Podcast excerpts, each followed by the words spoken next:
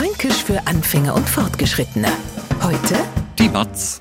Das ist da vielleicht der Matz. Früher hat man den Satz eher unter vorkaltener Hände gesagt, weil damit hat man oft einmal ein wenig äh, leicht smartler gemahnt. Mittlerweile hat die Matz das Rotlicht aber verlassen.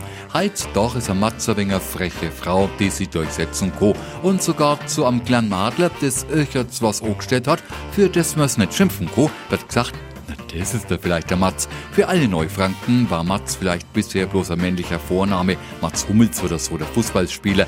Aber der hat mit unserer fränkischen Matz überhaupt nichts zu tun. Fränkisch für Anfänger und Fortgeschrittene. Morgen früh eine neue Folge. Alle Folgen als Podcast unter radiof.de.